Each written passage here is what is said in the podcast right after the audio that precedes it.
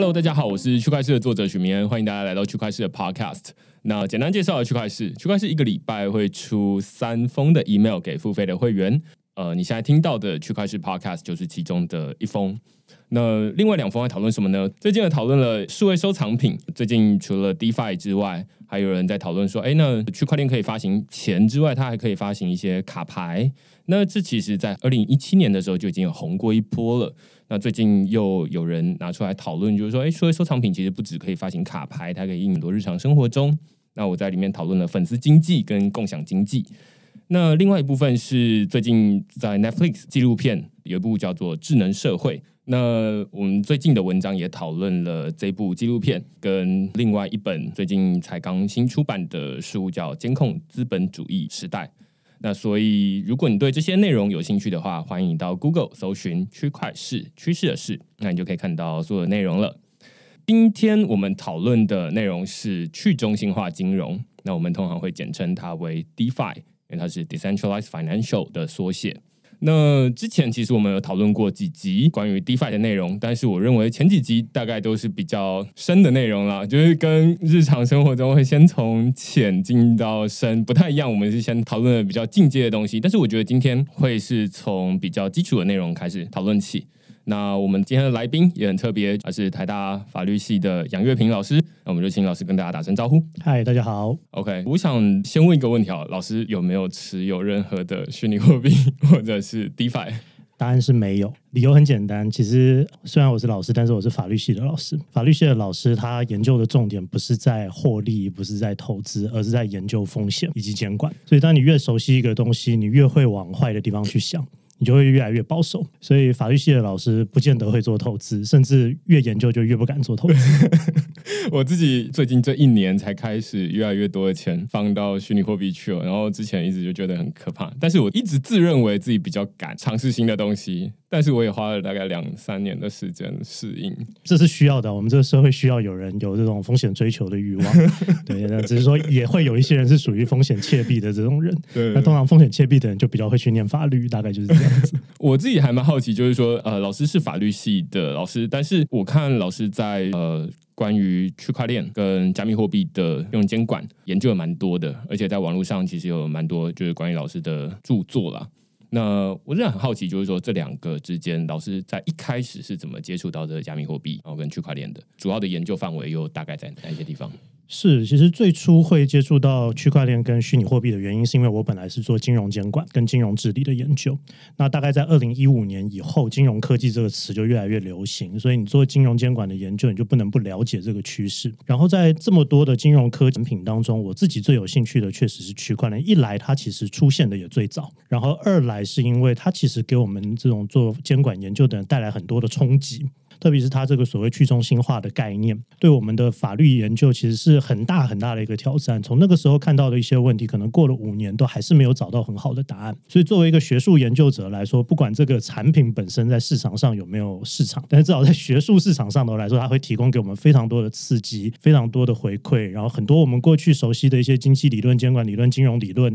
都有套用或者是修正的间，所以它给我带来很多很多的研究机会。那也因为这样子，所以做了很多的研究。然后越研究就越发现说，这个议题背后其实有非常多非常多很值得继续再挖掘下去的议题。那去中心化金融当然是过去这一两年来新跑出来的一个议题，它带来的挑战也很高。其实说实话，全世界到现在还没有想清楚要怎么样监管。那对于一个学术研究者来说，如果你敢去挑战一些没有人挑战过的议题的话，这就是一个很好的切入的研究领域。我刚听到老师一开始就说金融监管，到底什么是金融监管呢？是金融监管，其实基本上简单来说就是法律啊。那这个法律的目的，其实最主要的目的就是要控制在金融活动当中可能会产生的一些风险。那原则上我们是希望鼓励金融活动的，但是金融活动并不是越多越好，有些金融活动它其实是不应该发生而发生的。它是利用的，例如说人类心理上头的一些弱点，或者是利用的人类的资讯上头的弱势等等所发生的。那这种金融活动并不是越多越好，所以你就必须要适度的去控制它。可是你如果没有人、没有国家、没有法律或者没有任何的管理的话，你就让市场自由去发挥啊，那它就会可能失去控制的状态。所以这个时候监管某种程度就是需要进来去踩一些刹车。之前接触到金融监管比较多，都是在听大家讨论说，哦，比特币会被用在洗钱，哦，用在一些脏脏坏坏的事。情上面，所以政府要跳进来说啊，那我们要，例如说要求实名制，比如说韩国好像就要求这个交易所都要做落实实名制，那台湾可能也是交易所比较自律，就是说啊，那我们也自己要实名制这样子，这好像是我们比较常接触到监管的一部分。那除了这些之外，还有哪些是需要监管，然后可以套用在加密货币领域的？是洗钱防治的监管，当然是现在加密货币领域听到最凶的。但是说实在话，洗钱防治，如果你要严格来说的话，它其实不是金融监管，因为整个洗钱防治的工作不是只适用在金融机构业者。其实像我自己从事的法律行业，律师、会计师。不动产中介，他们全部都有一定程度的洗钱防治的义务。严格来说，洗钱防治并不是针对金融业，当然金融业首当其冲，所以它必须要受到洗钱防治的监管。那加密货币交易所而言的话，台湾从二零一八年的时候修正了洗钱防治法。其实就已经授权主管机关去制定一定的规则来监管加密货币交易所，甚至其他的加密货币业者的洗钱防治活动。只是到现在我们的执法还没有出来，所以这部分的监管好像还没有看到很实际的东西在那边。但是其实法律已经在那边了。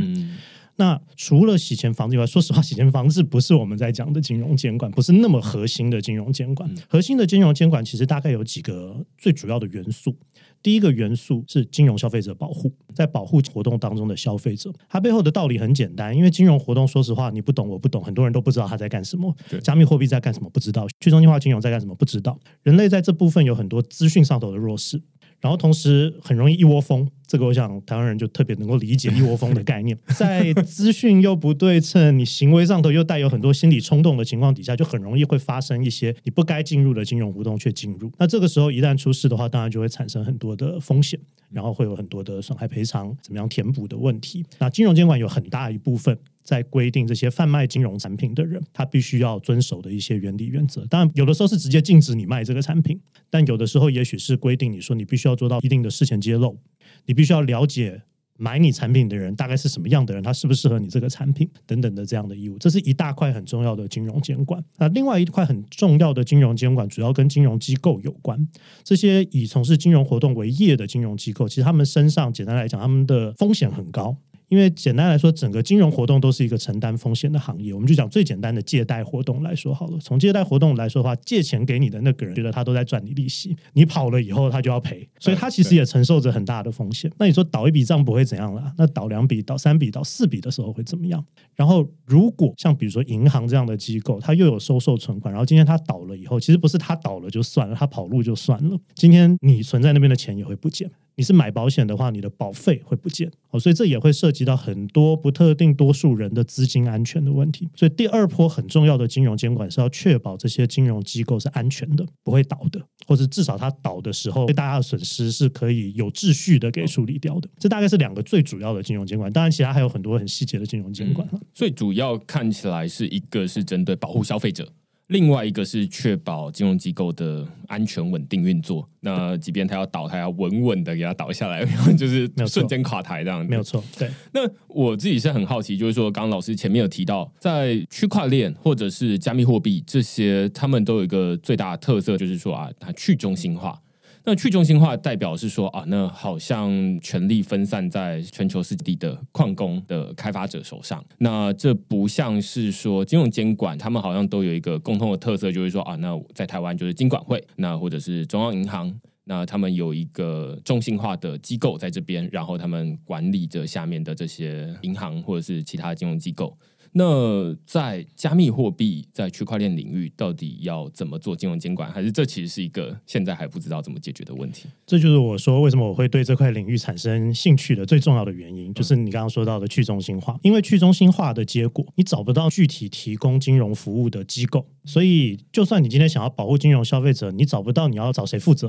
然后同时你说你要控管这些金融机构风险，现在没有机构了，就没有这些相关的风险。所以它的监管确实是产生非常非常大的问题。因为你找不到对象，这就是区块链给这个世界带来最大最大的金融监理上头的挑战。那也因为这样子，所以它其实创造了很多传统金融活动会有的风险，但是你却找不到负责的对象，那你就要放任这个风险继续吗？还是要研发新的监管的方式呢？哦，那这个就是整个区块链金融监管背后的大灾问。哦，那现在。说实话，大家还没有这么严肃的去处理这个问题的原因，很大一部分是因为现在的区块链金融还没有走到那么高度的去中心化的程度。在整个去中心化金融的世界里头，我们还有看到很多所谓中心化的业者，比如说我们刚刚聊到的加密货币交易所。所以你会发现，现在整个加密货币的监管很大宗是围绕着加密货币交易所。虽然加密货币交易所不代表整个区块链金融，但是之前我做过一个相关的统计，发现比如说比特币的交易，比特币的交易也许百分之九十九点九九八，目前还是发生在中心化的交易所上头，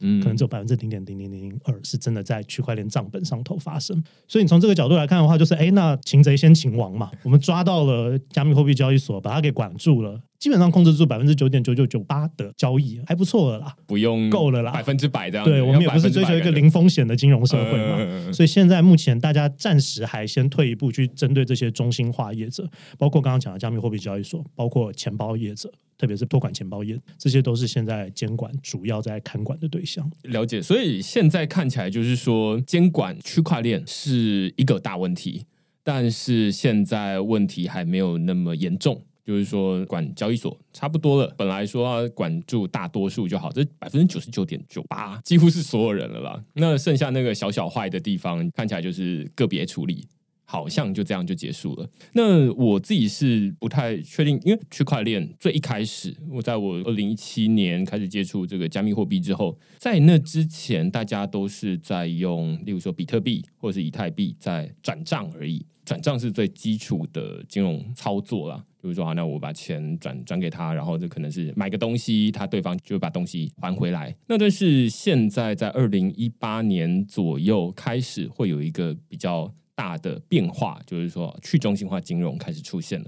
就是除了有简单的支付之外，开始有储蓄、有保险、有各种不同的应用出现。老师通常会怎么描述这个去中心化金融到底是什么东西？我觉得去中心化金融大概有两个特色。啊，这它的名字就很很明显。第一个是金融，它本身是金融活动，所以刚刚你讲的储蓄、保险、借贷、投资等等的，全部都是它本质上在做的事情。就简单来说，它是金融，但是它多了那一个字是有意义的，就是去中心化。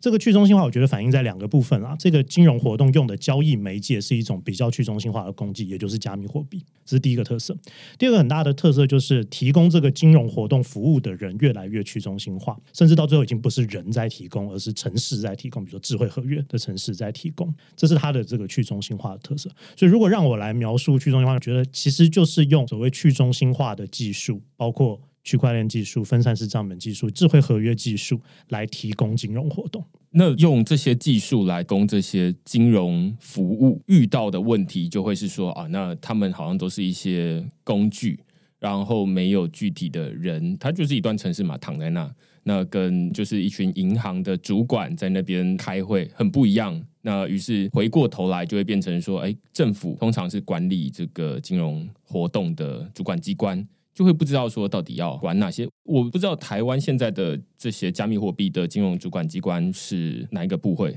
以防治来说的话，是金管会。那他们现在有对于加密货币或者是对去中心化金融有任何的监管行为或者是意图吗？金管会目前为止对加密货币活动最主要的关注，大概就是放在两个重点。第一个重点是刚刚讲过的洗钱防治，不过目前还在研拟当中。第二个是比较已经成型的，主要就是之前在今年一月的时候通过了证券性质虚拟通货。那这个是针对具有证券性质的加密货币的发行活动以及交易活动有做一系列的监管。那那个监管普遍被认为是相对比较严格的，所以也因此从监管上路以来，台湾到现在还没有正式的所谓的 STO 的案件。嗯对，因为监管上都是相相对比较严格。那至于去中心化金融这个活动，目前金管会还没有采取一个非常正式关注的动作。我想背后有几个重点啦。第一个原因当然是因为这个活动本身都还在发展当中，规模或许还在一个可控制的状态，所以也许先让子弹飞一飞，嗯先让他去就是试试看吧。看看你们能做成什么样子。第二个很大的可能性，是因为现在我们很多去中心化金融活动，其实有它一定的跨域性，也就是说它跟国外的活动有关。很多时候不是只是纯台湾本土的活动，它有非常多的跨境活动，这个其实增加了金管会监管的难度。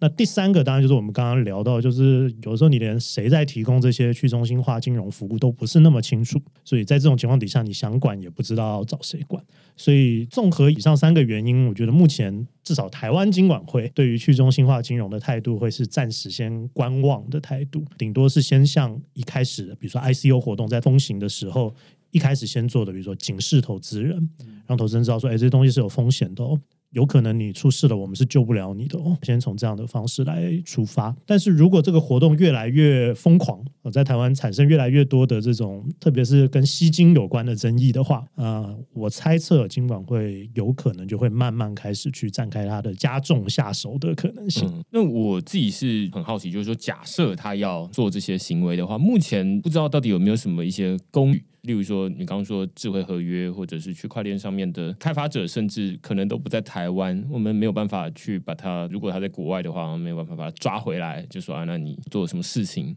好像这是一个大家都觉得说这个东西要管，但是好像缺乏一个牙齿咬它这样子，咬不住。对，如果今天牵扯到跨境的问题的话，确实这个问题难度会高很多。呃，我们可以用一个最近台湾发生过的一个金融案件来比拟。eToro 其实不是去中心化金融啦，对，但是它是一个跨境金融服务，用网络的方式提供给各位这个证券投资的选项。这其实严格来说，其实已经在经营所谓的证券商活动。这在台湾，在全世界的法律都一样，就说你经营这种帮助大家做证券投资，甚至做证券代操的活动的话，其实是需要一定的证券商许可的。那显然 eToro 没有在台湾拿证券商许可，所以之前金管会也就下令说，那我认。认定 eToro 是违法在台湾经营证券，哦，他已经做出来这样的宣誓，做出来这样的宣誓能干嘛？当然，如果 eToro 今天有相关的员工是在台湾的话，那他就有可能成为金管会下手的对象。嗯，那当然，eToro 不要派任何人来就没事了。哦，那当然他就是从此。自绝于台湾市场。那同样的道理，去中心化金融如果今天是类似的用跨境提供的方式的话，金管会大概第一步能够做的，先是宣告这一个金融活动是属于违法的金融活动。那这个宣誓当然本身跟投资人警示是有关的啦，就是至少让投资人知道说这是一个违法的东西。那有些投资人不写，还要继续去投资，好，那我也不管你了。你要是出事的话，你自己想办法。好，这个是一个可能的监管的切入角度，所以不是完全没有牙齿，就是说法律上都不是完全没有空间，只是说可能执法上有一定的困难，但也不见得完全没有执法的空间。当然，第二个就是针对本土业者了。哦，去中心化金融不会是只有国外的业者在提供，很多国内的业者现在也在贩售所谓去中心化金融产品。哦，那这些目前还处在一个法律的暧昧地带。特别是呃，目前看起来金管会还没有特别表态说这活动有没有什么问题。但是如果今天金管会开始感觉到说这些本土业者发行的去中心化金融产品在台湾的投资市场里头开始产生了一些监管疑虑的话，那金管会当然对他们就有很多上下其手的空间了。嗯，比如说你发行类似所谓的去中心化存款产品，我金管会可能可以考虑把你定位为你是在做非法从事吸收存款的活动。那这个银行法是禁止的，而且是有相对应的刑事责任的。这其实就是大家熟悉。的非法吸金哦，那这些其实就有可能会被金管会纳进他的管辖范围当中。我在写文章的时候，就是会收到一些读者来信。我尤其我之前写过一篇文章，就是在告诉大家说，呃，我自己的资产分配，呃，有超过一半的资产已经放在加密货币。然后之所以会把它放过去，最主要的原因，倒不是说我是一个风险追求者，而是说。因为我绝大多数的这些资产其实都是用美金稳定币的方式存放，然后这些美金稳定币我就把它放在，例如说 crypto.com。它有提供一个储蓄服务，就是你只要就锁仓三个月，你就可以拿到年利率十 percent 的蛮高的收益这样子。那这相对于我把钱放在台湾的银行，就国内的银行，有台新银行或者是呃永丰银行之类，他们会给大家存款，就是活存一趴一点一趴，相对来说就是诶高了快十倍。那所以如果即便我把它换成美金的话，那可能也是多没多少。所以我就会觉得说啊，那一样是把钱放在那边，那我不如就把钱换成美金稳定币，然后放到国外去。那这当然是一个最大的诱因啦。于是很多人就很多读者看到，哎，就觉得说，哎，这篇文章好推坑，这样子 就是看起来也想要把钱换成稳定币，然后再拿过去存，然后就觉得说，哎，那如果例如说他本金有一百万，那一年十趴的话，那就是一年躺着赚十万这样子，类似这样子。但是大家都会有一个疑虑，就是说，到底这个东西有没有违法？第二个是它到底安不安全？那我当然在文章里面只能讨论说它是不是安全的，就是相对之下，好像只能靠它过去的记录来判断。但是违不违法，这个就不知道。那目前台湾也有越来越多的交易所开始提供类似的服务，就是说你把这个美金稳定币放在我们交易所，以前把钱放在交易所是没有利息的，就跟拿着现金一样。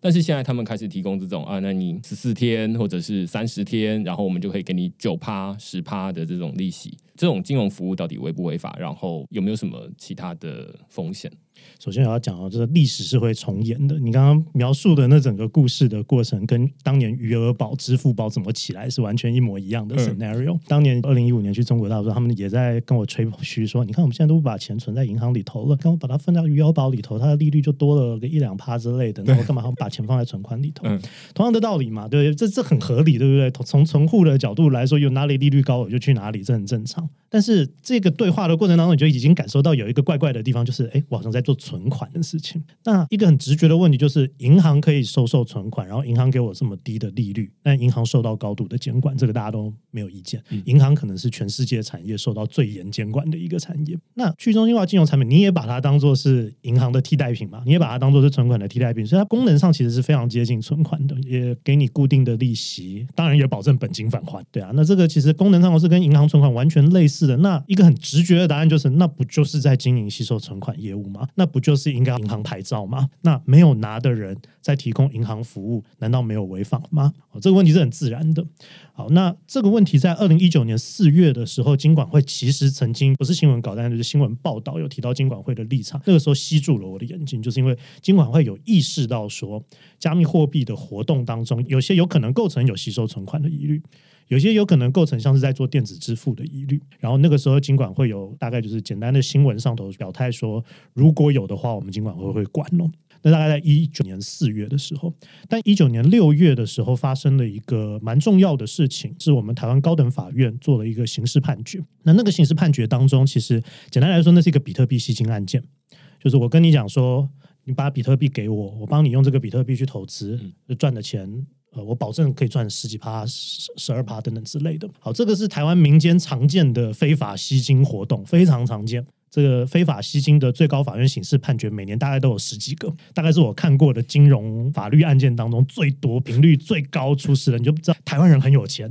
才会有这么多非法吸金案件，每个几亿、几亿、几亿这样在吸的。那他就做类似的事情，只是像他跟传统的非法吸金的唯一差别，就是他不是收新台币，不是收美金，他是收比特币。好，那个案子的台湾高等法院想了很久，最后台湾高等法院说这不构成非法吸金。他理由就是因为你是用比特币，而不是用法定货币。那我们很多人就会问说，呃，差在哪？为什么我吸比特币就不叫吸金，我吸新台币就叫吸金？是因为又回到我们以前那个很爱讨论说啊，比特币到底是不是货币的这种这种辩论吗？其实不是。高等法院的逻辑是这样，它的逻辑是说，我们银行法规定非法吸收存款，是因为你在做银行业务。比特币业务是不是银行业务呢？我们金管会其实曾经出过一个新闻稿，禁止台湾的银行从事比特币跟虚拟货币相关的业务。嗯，所以高等法院就基于这个逻辑，他说，所以嘛，比特币业务不是银行业务，所以你吸比特币就不叫吸收存款这种银行业务。嗯，所以他就放过了这件事情。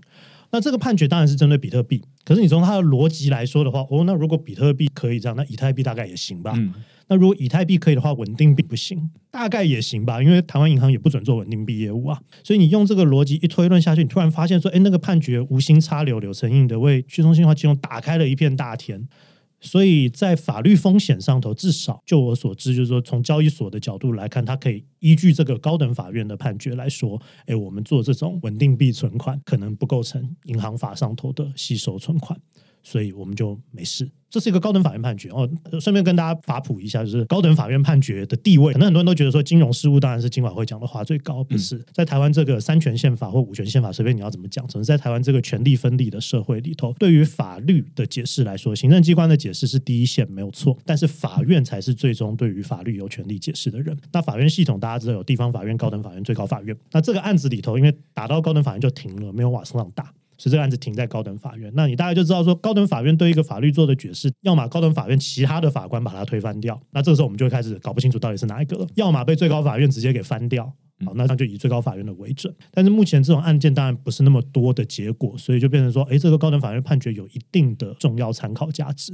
可能没那么快会被推翻掉。而且重要是，金管会不见得能够推翻掉它。当然，金管会如果要推翻掉它的话，就用一个釜底抽薪的法，就说现在银行都可以做虚拟货币业务，突然就推翻掉了。那但是没那么简单，所以现在这件事情暂时就呈现这样的一个法律稳定的状态，也因此国内的业者现在可能就比较敢去从事这种所谓的稳定币存款的业务，因为他相对找到一个支持自己说不会构成违法吸收存款。但你会知道，就是说这完全取决于对法律的解释。它有变动的可能，它不是完全没有变动的可能。所以未来会怎么发展，会不会因此法律翻盘？那当然都有可能。哦，那你从投资者的角度来说，你真的很难说这个东西不叫存款，对？但我们法律透过这样子的一个解释工程，稍微给他找到了一些空间。对，我觉得这个非常有趣，因为在一开始或者是在今天之前，其实我本来就以为说啊，那应该就是什么比特币不属于货币之类的，然后不是货币就没有什么非法性问题。它背后的逻辑跟那有点像。高等法院确实是要试着去解释说，比特币是不是一个所谓银行法里面规定吸金的那个金？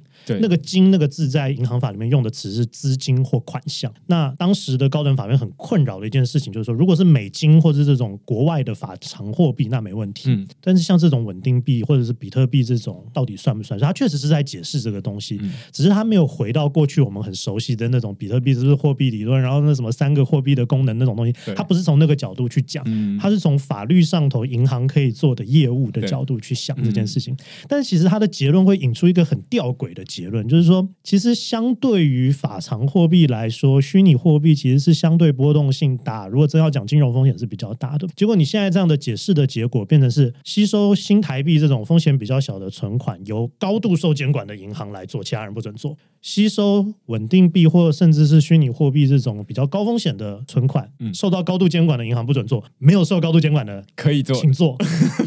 那这样的结果显然是逻辑上有点谬误的，不过它就是现在目前你看到的结果。哦，看起来这感觉之后还会有调整的空间啦，就只是说不知道它未来会往哪个方向调整。无论是政府，它可能会开始开放这些业务，例如说最近好像在美国 Kraken 交易所，他们拿到了这个 SPDI 的银行的牌照，所以他们可以开始经营一些银行的业务。国际上其实现在这个态度是越来越开放了，开始开放传统金融机构可以去从事这些虚拟货币的业务。其实这道理很简单，因为传统银行受到那么高度的监管嘛，让他来做虚拟货币业务比较稳啊。对，然后他本来就已经有很多的法律遵循的程序、内控制度都已经到位了。嗯，所以由他来做，其实说实话，主管机关也放心嘛。所以其实像美国、像德国，其实他们都陆陆续续在开放传统银行可以去从事这个虚拟货币业务。对，那这个是一个趋势，我想会慢慢慢慢成型。嗯，对我自己是蛮好奇，这个转折点通常都在哪里？就是说，从本来感觉好像二零一七年一个分水岭是说，中国在九月几号的时候，他们就说啊，那我们在国内禁止加密货币，然后接下来韩国就马上跟进，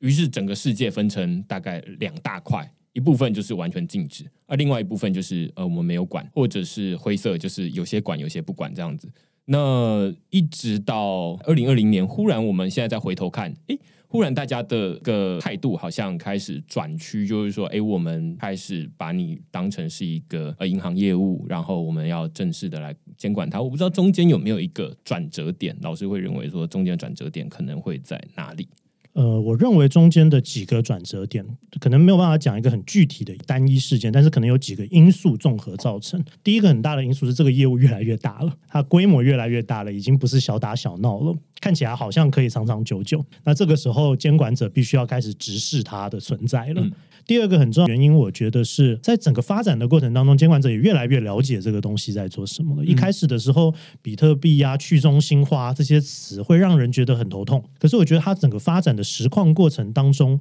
至少我从监管者的角度，我感觉到一件事情是，它没有你想的那么去中心化，它没有那么飘在空中抓不到，所以让一些中心化的业者来做，不见得是件坏事。看起来这个社群也接受，这个社群也不像他一开始出来的时候那么的乌托邦，说我们就是要打破一切，我们就是要没有中心化机构。看起来他们也慢慢接受各种新形态的中心化机构。嗯，那如果虚拟货币交易所可以做这个中心化机构，银行为什么不行？而且从监管者的角度来说，银行还配合度比较高。至少大家配合的比较久嘛，对对，那让银行来做有何不可？对，那甚至让银行来做，搞不好这些加密货币交易所就全部不用玩了。那问题不就解决了？对我本来还要在那边拼命想加密货币交易所要怎么管，现在就让银行来直接把他们全部挤掉，这也是找到一个还相对可以信赖的人来对付这些加密货币交易所。然后第三个，我觉得另外一个很重要的理由，呃，从监管者的角度来看的话，他会觉得说。毕竟，这个投资风险开始存在了，开始浮现上台面。我们看到越来越多的事件，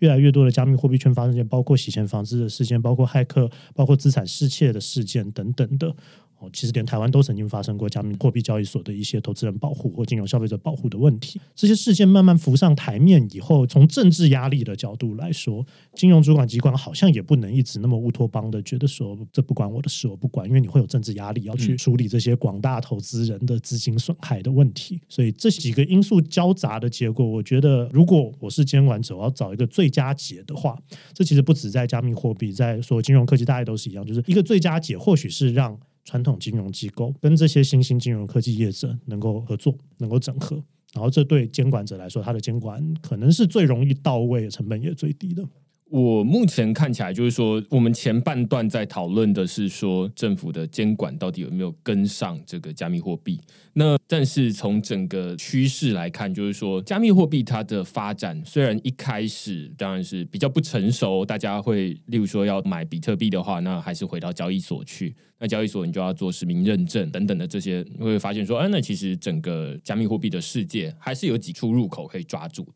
但是现在去中心化金融它有一个发展的趋势，就是它越来越去中心化了。虽然它本来没有那么去中心化，应该是可以说它越来越去中心化了。换句话说，这个政府不是说哎追到这里之后，哎那我休息一下这样子，而是说那接下来这个新的科技它还在一直演变，一直演变下去。就是说，举来说最近比较热门的就是 Uniswap 去中心化交易所。它的去中心化交易所的交易量，过去大家会讨论说啊，去中心化交易所大概就没什么人用。但是最近大家就在讨论说啊，那它的交易量已经超过了 Coinbase Pro 的这个交易量。换句话说，Coinbase Pro 它是一个我呃数一数二的中心化交易所。那 Uniswap 的交易量短暂的超过了 Coinbase Pro。那这好像大家就把它视为一个里程碑了，就是说，哎，这个使用者人数开始上来了。那但是目前看起来政府还没有追到这个地方，他就说啊，那 Coinbase Pro 有什么问题，我们去找这个老板 Brian Armstrong 来讨论一下。但是 Uniswap 就变成是老师刚刚前面提到，它是区块链，它是智慧合约，它是马它开发者，然后它甚至最近还发行了这个治理代币，就是说啊，那这个全部都是这个社群共有的，而不是我自己一个人有的。那这到底该怎么办？呃，先讲治理代币的这个概念。其实“治理代币”这个词，当然听起来是一个新兴的金融工具，不过它本质上其实跟我们拿的股票，或是跟我们加入一个合伙当合伙人拿的那个合伙股份，其实本质上是有点接近的，甚至它有点像，比如说特别股或者是等等之类的这种资本工具，嗯，都是对一个社群的一个会员权表征嘛。对，那这种会员权表征，说实话，从法律概念来说，并不陌生。所以虽然说好像治理代币是我们拿，那大家就知道小股东真的是公司的所有人吗？不是，对我们是去领纪念品的，对吗？小股东不是的话，治理代币的持有人会不会真的就是那个治理环境底下真正的所有人？这个也要看情况。所以其实讲到底来说，其实它所有事情的做成，在它还没有全自动化之前，它需要有人来做。那那个人会掌握着一个团体的运作，你原有的债有主，你总会找一个团体是谁在带头的，或者说哪群人在带头的。所以我自己看到很多去中心化的例子，不一定是去中心化金融啦，但在很多去中心化的例子当中，其实你是找得到负责人的。你也许说，哦，没有，我已经把我的权利用治理代币分给了小股东。小股东怎么会是需要为这些事情负责的人呢？当然是你们这些负责人嘛，对不对？就像大同林国文彦，怎么可以说 啊，股东的问题不是我的问题？所以第一个，其实，在很多的去中心化金融世界里头，你还是找得到人，而且是负责的人，主要负责的人。那在这种情况底下，监管其实是抓得到人的。因为他当然也不是只是说哦，因为今天你没有一个公司的壳子了，我就奈你没办法。我是要抓人，我不是要抓公司。说实话，这是第一个。那第二个就是说，如果随着去中心化金融真的它再进一步去中心化下去，其实有一个蛮好的例子，其实就是比特币的矿权，就是这些验证节点，它就真的是相对去中心化很多。他好像真的找不到一个负责的人，他是一群打散的人，找不到是谁真正是负责的人。这种对于监管的难度就提升非常非常多。难道要我们每一个节点这整个账本上头出的任何一个错负责吗？或者是你要抓我所有节节点来吗？这是不可能的。所以到这里其实就难度就开始出来了。再来第三个，随着智慧合约进来以后，哦，有些还连节点都没了，现在是自动化的。那你就是有个人写出来智慧合约丢到上网络以后，他也不管了，然后大家就照着那个智智慧合约在做。他说这不关我的事，我也再不管他了，反正你们要用你们就拿去用的这种状况。那这当然就进入到更困难的监管状态。那在这样的几个模式之下，你可以想象，就是传统以人为监管对象的金融监管绝对会无法应付。这时候该怎么办呢？目前听到的几个观点，第一个可能的观点就是，既然世界从人走到技术，我们要监管的对象也就从人面到了技术。监管技术怎么做？其实理论上是做得到的。我讲一个今年年初让我最痛的一件事情，就是有好多的那盗版网站被查封的这件事情，风铃网啊这些，我以前看剧 偶尔也会用用的，然后就被查封。这件事情告诉你一件事情是什么？技术是可以被管的。我可以封你网站的，我可以断你网的，所以其实当然有一个很极端、和极很极端的管理这些去中心化金融。你给我躲在国外，你给我找不到你的时候，我有一个很极端的监管方式是断你网，对，让你不能上线。这个理论上做得到了，我相信对岸很对岸很熟悉怎么做这件事情。所以你说没有监管的方法也不至于，但是这形同像是对技术判的死刑了，基本上已经等于是死刑，这是最严重的一种状况。但至少这是一个最后手段。那在这最后手段用下去之前，有没有返还的余地？目前现在国际上讨论比较多的是，大家相信社群的力量，大家相信说这些，比如说区块链社群或者去中心化社群，他们也不是真的摆明要跟监管者对着干，就是要做监管套利，就是要脱法。也不是，他们也希望自己这个社群好，所以他们透过自律的方式，自己形成自己的自治规则，去管理自己的东西。所以不要等别人来管你，人家来管你就是断你网了。所以你自己先把自己管好，自己写好自己的规则。而从监管者的角度来说，他就去查你这些 code，查你这些 protocol 有没有符合我们期待你该有的样子。有的话我就不断你网嘛，嗯，哦，这是一种间接的管理方式，那会一定程度的诉诸社群的自治啦，这也是一种大家在想象的方法。还有一种另外一个我们常见的金融监管的方法，就是说穿了，所谓金融监管，至少我们刚刚讲过，第一个大元素就是金融消费者保护，要保护消费者。那你说消费者什么时候需要保护？他赔钱的时候需要保护，他赚钱的时候他也不需要你保护。嗯，所以所谓的金融消费者保护，如果你要把它简化一点讲，其实就是当他意外的出了什么事情，而他很不满意的。如果投资有赚有赔，他就懂。但是如果有一些意外是他不能接受，比如他觉得他被你骗了，他觉得你城市没写好，你说你城市是这样，但你智慧合约不是这样写，等等的，像发生这种纠纷的时候，你要有办法去让他们冷静下来嘛。那另外一个可能的解决机制是一种类似共保的机制，你可以把它理解为是一种保险或者一种保证金的机制，就是说，好了，我们今天要推出这个去中心化金融产品之前，我们先拨一笔保证金在这边嘛。那大家以后有事的时候，我们有一个争端解决机制，你赢我就从这里钱里头拨出来解决你。嗯，这也是一种就是好像不太需要动用到什么非常高强度的金融监管，但差不多可以解决我们担心的一些金融风险的问题。所以其实大家都还在想，还在想象说，在这样的一个以技术为中心或者以分散的人为中心的金融环境当中，我们还有什么监管的方法？可能还有更多。大家其实也可以试着去想想看，看你有什么更好的方法。嗯，对，我觉得老师刚刚这边归纳几点，就是第一点是我之前很常听到，就是说大家为什么最近会有很多的这些治理代币出现，大家会盛传的一点就是说啊，那把这个权力分出去之后，那我们基本上就是不是一个集中的东西了。那这按照过去的美国政监会的规范的话，就会觉得说啊，那你足够去中心化，那我们就不在我们的管辖范围之内，我们就觉得啊，这样子 OK。所以现在看起来就是说，刚刚老师的回答就会觉得还是看带头的人哈，就是不是说你发行个治理代币之后就结束了，你就完全没有这些责任。那第二点我觉得也蛮有趣的，就是在说从监管人到监管城市，呃，监管科技，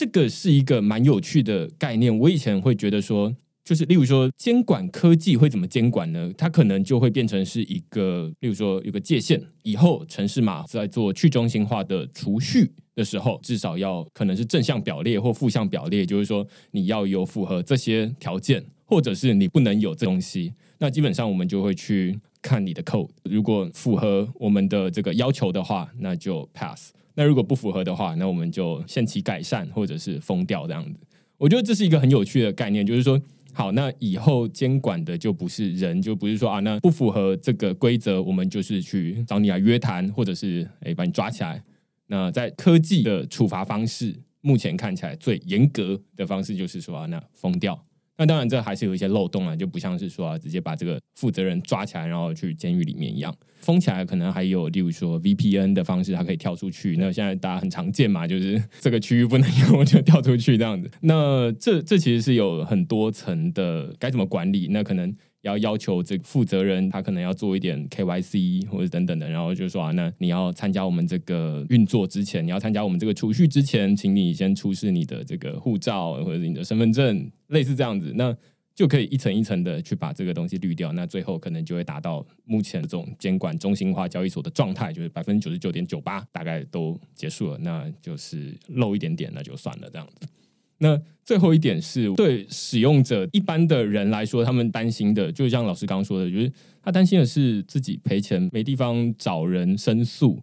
那现在在去中心化金融里面，好像自己也开始慢慢出现，例如说，呃，有一个比较有名，我之前在文章有讨论的去中心化保险，我会说它是没有保险公司的保险，它这个专案名称叫做 Nexus Mutual，就是大家交一点钱，然后万一有人发生事情了，那我们就拿这笔钱去拨给他这样子。其实现在也有开始在运作了。那只是实际上到底要怎么达到跟中心化，就是现在保险公司一样的效果，它大概还有一段距离。但是它也蛮有趣的，就是基本上可以达到一效果，就是降低你万一发生事情，它是保智慧合约的漏洞，就是说啊，智慧合约城市码有漏洞的话，那我们就把钱拨进去给你补偿这样子。所以这其实一步一步看起来都有慢慢在补，只是说时间还不够长，它要把时间拉长之后，我们就可以看得到说，诶，有可能是去中心化的世界里面，他们会找出一个自己修补自己的方法。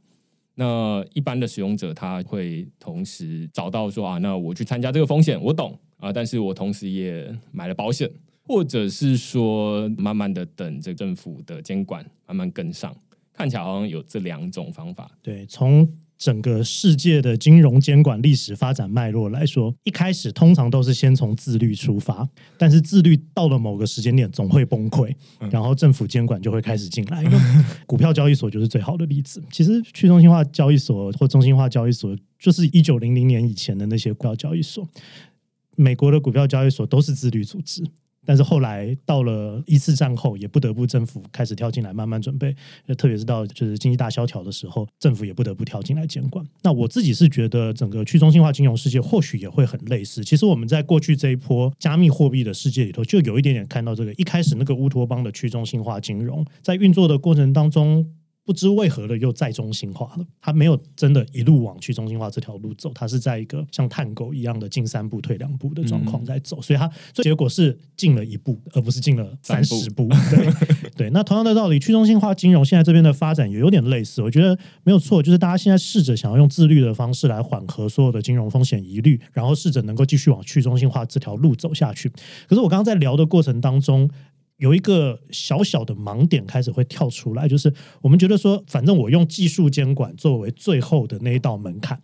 那因为我政府握着这个尚方宝剑，所以你们这些社群的人会乖乖的开始去微调、微调、微调。听起来好像这样也还不错，但是你会发现这样的做法其实很极端。你一不照我的，我就要断你网哦。你其实这个运作方式很没有艺术，很没有美感嘛。那其实你会发现说，那如果不想要走那么极端的话，不如怎么样呢？不如我们还是留点人吧。我们不要真的那么自动化。我们不要这么让你管都管不到，我留点人，留个 contact window，跟你政府能够对谈，这样你不会动不动就走上这个要断网要断网，要么就不断，要么就断。我留点人来，好像大家好做事一点。在这样的背景底下，你就会发现，有可能去中心化金融，任何现在的金融科技，可能没有办法走上全自动化这条路，不是技术上做不到，是监管上不适合，那样子不见得比较好。那样子不见得比较快，不见得比较省力，不见得比较省事，不见得风险比较低。所以监管的需求，这个大家都知道，就是监管的需求会某种程度扼杀掉创新，扼杀掉金融创新，让你没有办法冲那么快。可是其实它背后的原因是因为它要保护一定的金融风险。过去我们在所谓的虚拟货币交易所的这个世界看到了类似的现象。你看，我们需要有中心化交易所的存在，让政府还有人可以抓着做洗钱防治。同样的道理，在去中心化金融的时代里头，也许我们还是不能走向完全的智慧化、完全的自动化，不然的话，政府抓不到人负责，他就只好把你端了，这也不见得比较好。那你不如还是留着点人，大家好沟通、好调整。所以从这个角度来看，我自己会觉得最后的结论通常都是在中间啦。我这个比较相信中庸之道的人，所以我觉得通常他不会在完全的去中心化，不会在完全的中心化，他会在中间，就像我们跳探狗一样，走了三步以后退了两步，最后前了一步。嗯，我也蛮同意的。然后基本上老师刚刚也把这个头跟尾串起来，就是说我们基本上在这个路上这一条路，大概是你可以说从完全的人来掌控，就是一个中心化、中心化。机构监管政府管的是人，那一直到往自动化、全自动化的方式来发展，在这个过程中，除了科技当然走的比较快，科技它就很快就说啊，那我们这全部都可以自动化，然后一开始从支付自动化，然后等交易自动化、保险自动化等等，全部都自动化了，这当然是科技人的。理想，但是反过来说，因为它涉及的是金融，然后一开始又提到金融基本上是现在全球监管最严格的一个产业，于是马上就会有政府有没有跟上的问题。